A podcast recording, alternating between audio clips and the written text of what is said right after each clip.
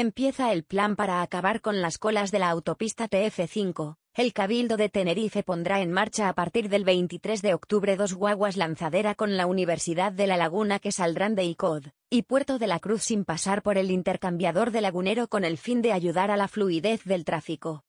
Cae el número de parados en Canarias en septiembre, el número de parados registrados en las oficinas de los servicios públicos de empleo en las islas se ha situado en 170.098 desempleados en el mes de septiembre tras registrar una caída de 2.831 parados en relación al mes anterior, según datos publicados por el Ministerio de Trabajo y Economía Social.